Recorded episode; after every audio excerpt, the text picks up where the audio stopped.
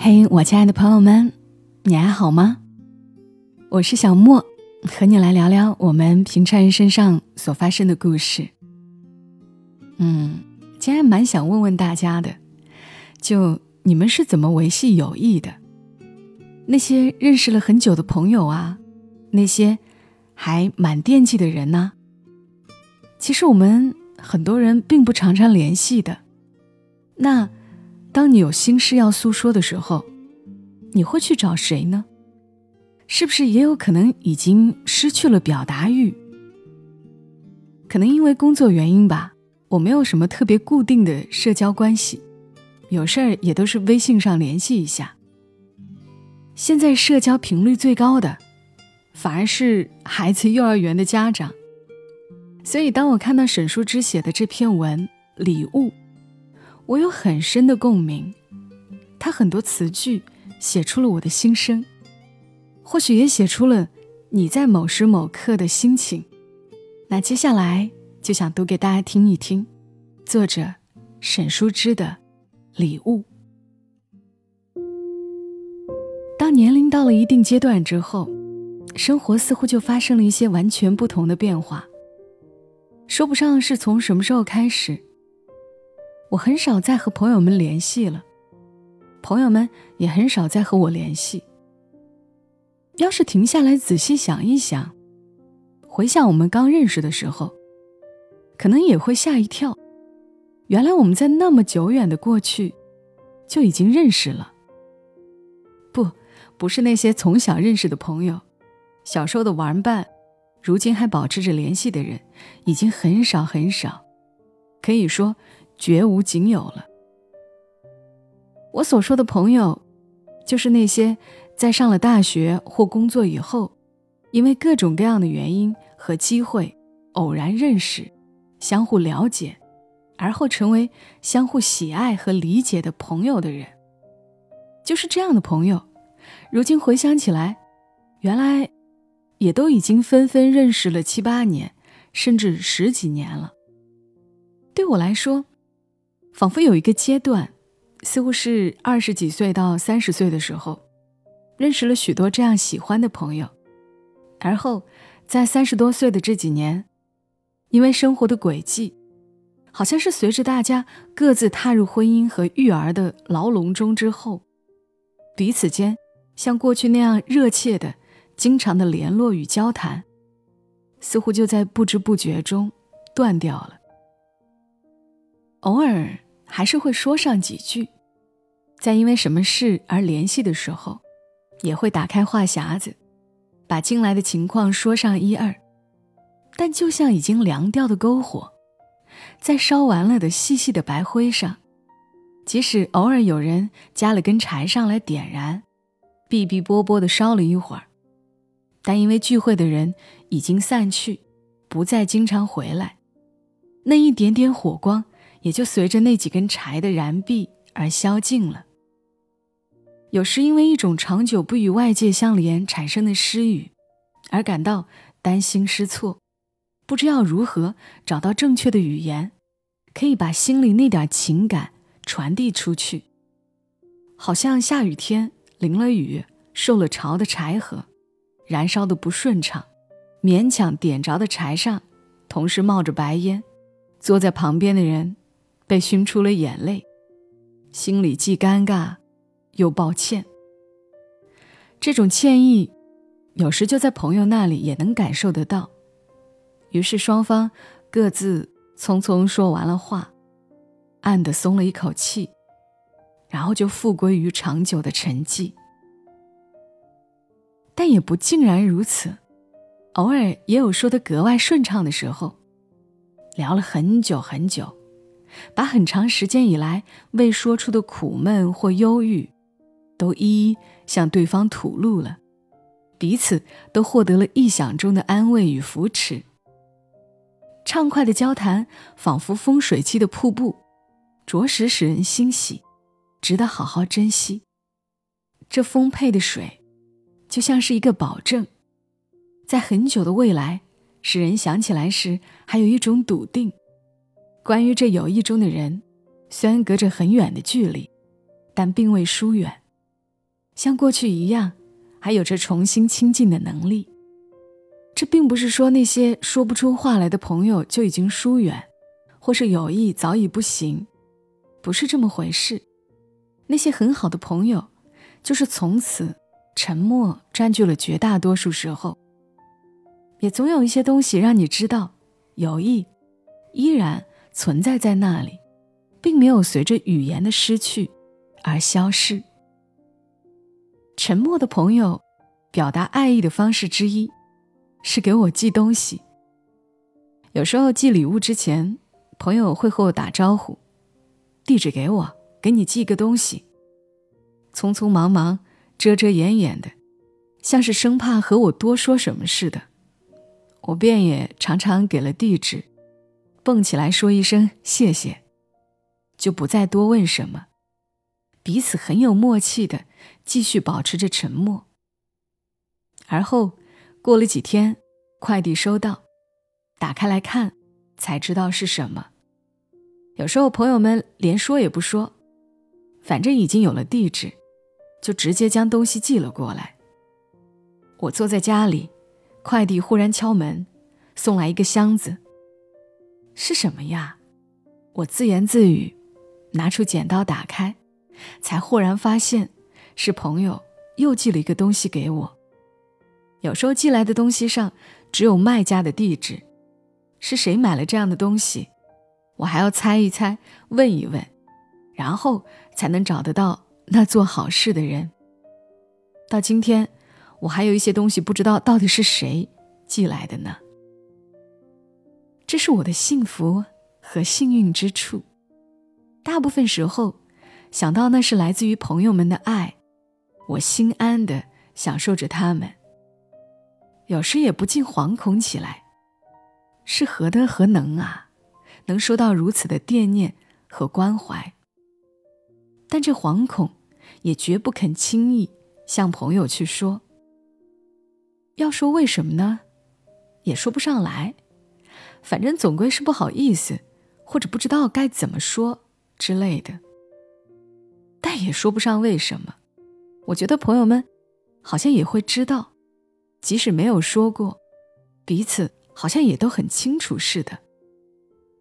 大概因为平常经常写一些家乡风物之类的文章，朋友们寄给我的礼物里，首先最多的就是吃的东西，尤其是和四时相关的本地的特产。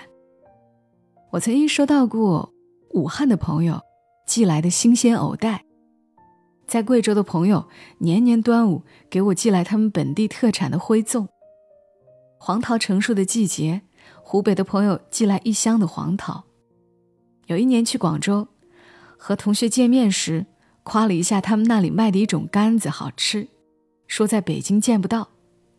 到了第二年那个时节，我已经完全忘却了这件事，却收到了同学买来的杆子。我把它藏在冰箱里。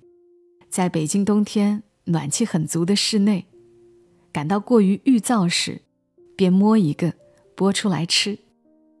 还有一次，一位朋友途经苏州，在菜场遇见新上市的馄饨铃，他说觉得你可能会喜欢，于是约老板用冰袋给我寄来一箱。那确实是一些非常嫩的菱角，甜美无渣。安慰我在北京的秋天的心，还有自己不在老家，却让家里人给我寄来老家的茶油和板栗的朋友，在我刚当妈妈时，担心我忙不过来，顾不上吃饭，给我寄来一箱又一箱方便食品和水果零食的老师，还有完全陌生的女孩子，给我寄来和我小时候吃到的味道一样的，她家乡的青苹果。这样的名单，写起来大约两页也写不完，还总有遗漏的时候。有的朋友给我寄物用的东西，好看的盘碗或杯子，小孩的衣物玩具，或是自己写的或编的书。在同一个城市，住在花市旁边的朋友，知道我离花市遥远，买花不易，在见到我时，为我买几大束花。是他精心挑选的，知道我会喜欢的种类。面对这样的善意，我却似乎什么也没有做，除了安然的、近乎无耻的享用之外，好像就没有别的了。有一次，因为工作太忙，连着两个星期，我没有哪一天睡觉超过五个小时。有一天正焦头烂额间，忽然收到一个快递，打开，是一个布袋，里面一个方方正正的盒子。是什么呢？我暗暗想着。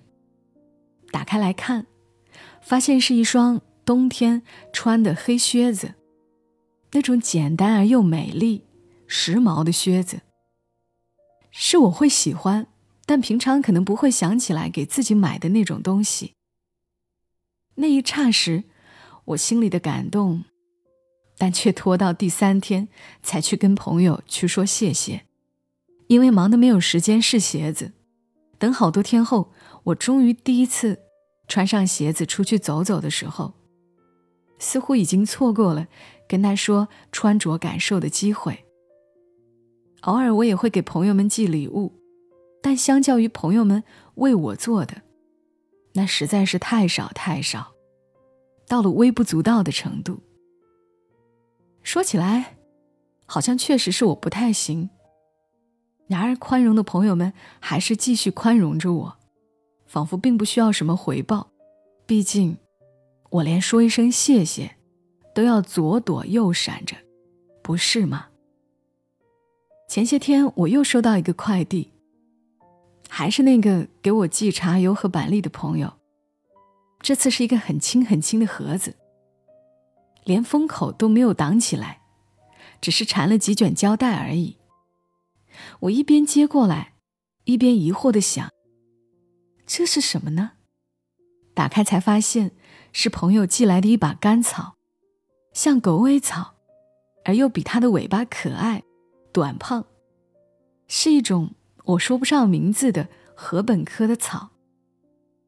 就这样，朋友不声不吭的把自己喜欢的草寄给了我。我羞赧不已。第二天，终于匆匆忙忙去跟他说一声收到了。而他呢，匆匆忙忙的回我一个微笑的表情，然后我们就又不说话了。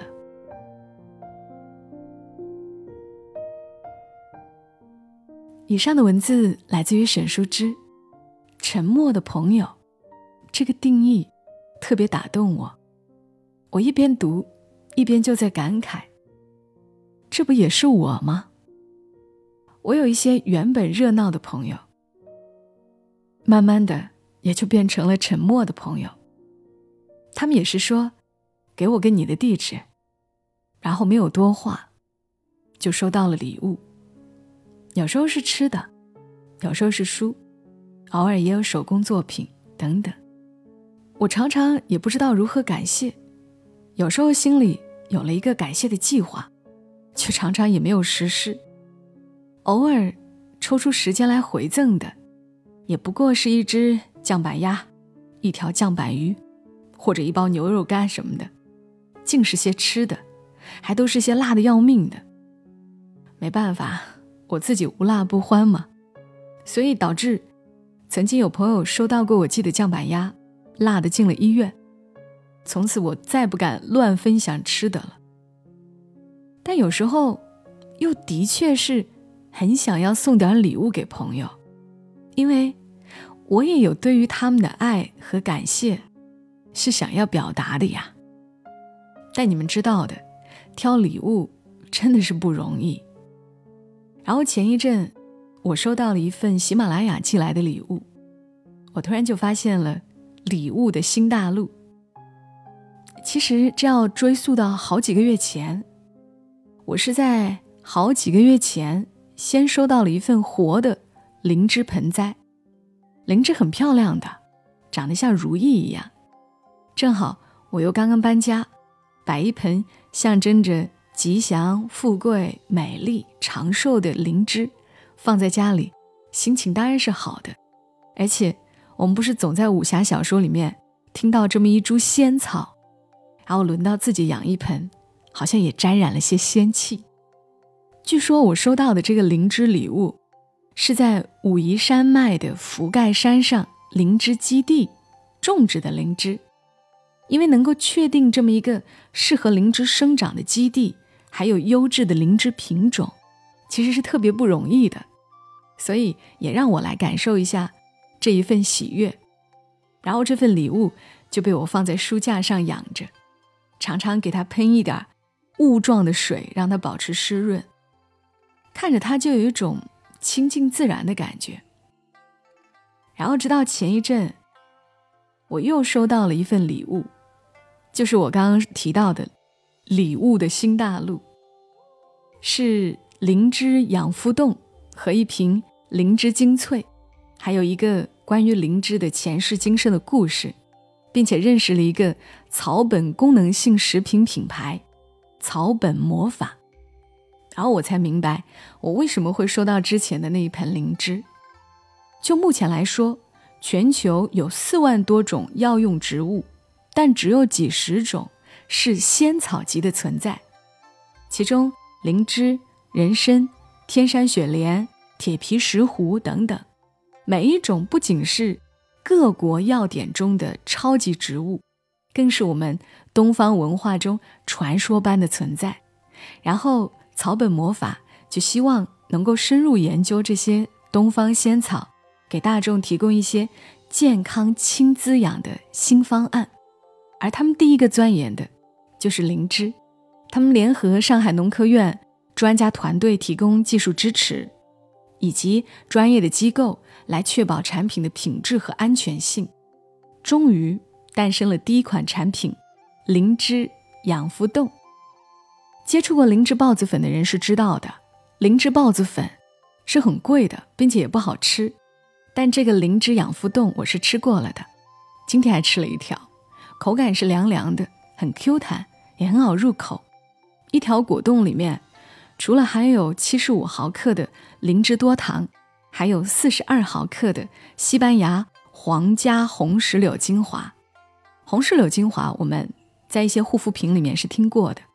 那不说古代那些遥远的传说了，就现代科学研究也证实了灵芝的养生功效，比如说增加免疫力、抗疲劳、延缓衰老、安神等等。所以灵芝。再加上红石榴精华，是能够实现草本的魔法的，实现我们由内到外变美的期望。所以，当我收到灵芝养肤冻这个礼物的时候，我第一个想到的真的是，这下好了，我那些朋友们，比如说木糖、欧阳十三、蔷薇，这下不用我去想该给他们送什么了，变美的东西，大家都是爱的嘛。虽然这听起来是非常明显的带货，但是也是很诚恳的说，灵芝养肤冻的确成了我送礼的新选择。这款产品是在韩国由正官庄代工厂生产的，并且已经获得了韩国功能性食品认证，通过了 SGS 检测认证的，可以放心的吃。另外，这个双十一我们也是有主播福利的，在天猫等电商平台上。这个灵芝养肤冻的售价是一百六十八元，然后双十一券后价最低是一百三十八元每盒，一盒有九条。灵芝精粹一九零零，它的售价是六百九十九元，但是在我们喜马首发活动中，主播和听友将享受到最低最低的优惠价格，单盒的惊喜尝鲜价是九十八元。大家可以点击节目的右下角的图片。进入有赞商城购买，那如果是买两盒，是会送一盒的，原价是三百三十六嘛？那喜马有一个专享的四十元优惠券，也就是说付两百九十六元是可以得到三盒的。那另外这个灵芝精粹一九零零，它一瓶是六十粒，零售价是六百九十九元，喜马的粉丝是有一百元的优惠券的，到手是五百九十九元，呃。更多优惠我就不一一介绍了，因为点击节目的右下图是可以了解的。但另外我要说一下的是，灵芝养肤冻一天最多只能够吃三条，最多哈。那灵芝精粹呢？因为它这个灵芝产品的有效成分非常高，所以一天也最多只能够吃两粒，大概也就是一瓶稍微好一点点的护肤品的价格吧。但能够让我们体验到灵芝的神奇力量。大家可以点击节目右下角图片进入有赞商城，你会看到更详细一些的产品介绍。那因为是跨境商品，保税仓发货会需要提交身份信息。那买过跨境商品的小伙伴应该也是有经验的。好啦，谢谢你们听我啰啰嗦嗦像科普一样的产品推荐。那也谢谢你听到我的声音。祝你一夜好眠。小莫在深圳和你说晚安。